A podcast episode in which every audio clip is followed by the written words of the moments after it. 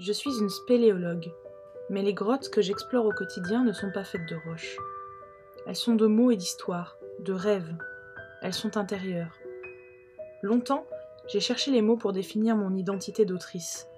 Jardinière, architecte, je ne suis ni l'une ni l'autre.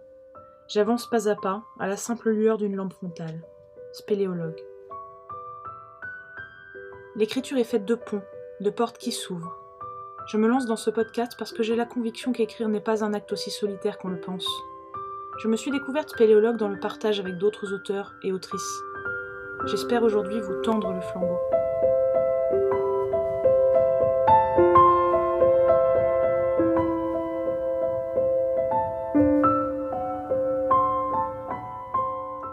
Bienvenue dans Spéléologue, le podcast où je vous parle d'écriture, d'équilibre et d'apprivoisement de sa créativité.